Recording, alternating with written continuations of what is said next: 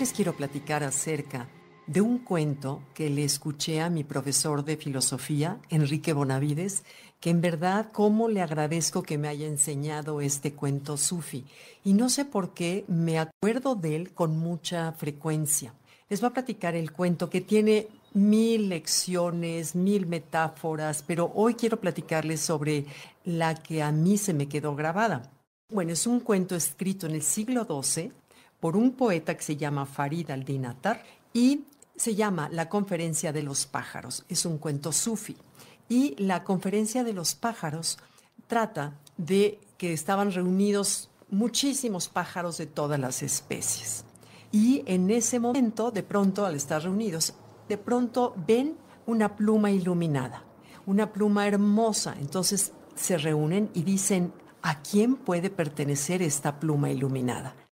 Y la abubilla, que es un ave que tiene un piquito, es un ave pequeña con un piquito muy delgado y como con un penacho dorado con negro precioso. La bubilla les dice, esa pluma hermosa pertenece al alma de las almas, al ave suprema, al gran Simur. Vive el gran Simur en una montaña muy lejos, la montaña Kaf, y quienes han ido en busca del gran Simur no han regresado. Les advierto que es un viaje arduo, es un viaje difícil, es un viaje en el que tendrían que ir cada una de los representantes de las distintas aves en el mundo. Y les advierto que es muy difícil, que van a pasar por siete valles, siete valles muy arduos cada uno de ellos, que muchos se irán a quedar en esos valles, muchos se van a, a morir, muchos no van a regresar y de los muchos que vayan solamente van a sobrevivir algunos de ustedes.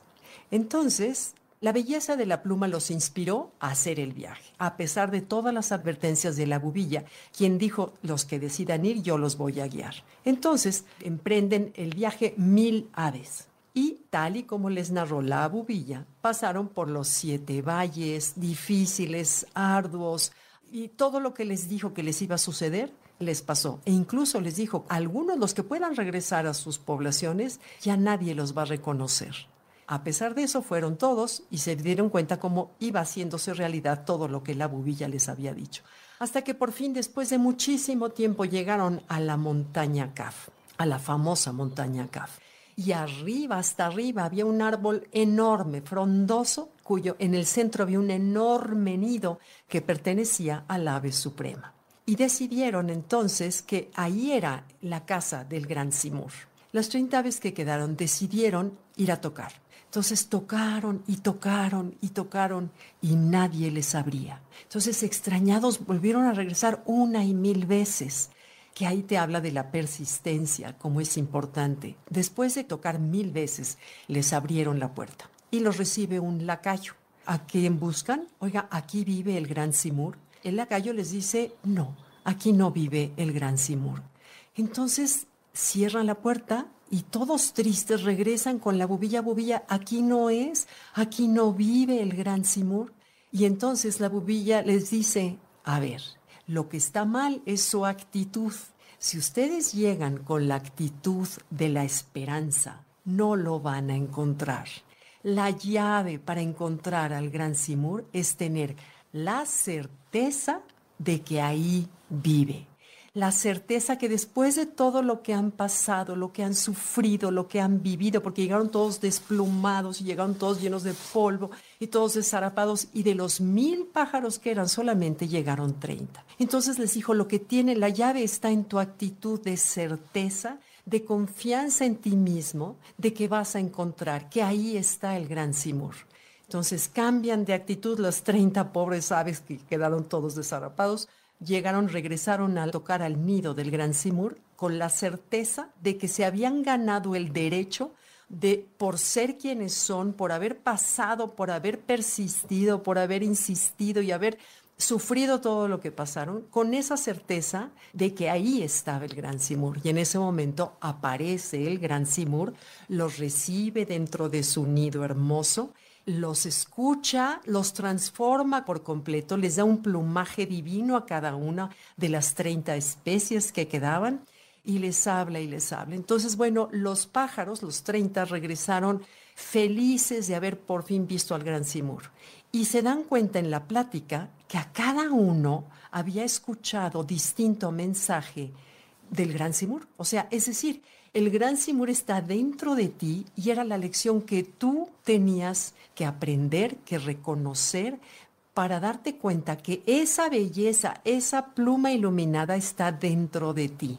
Está dentro de ti y que no necesitas viajar al otro lado del mundo para darte cuenta que tú en tu esencia eres esa imagen y semejanza del gran Simur, el ave suprema o Dios, que es la metáfora sufi de lo que es.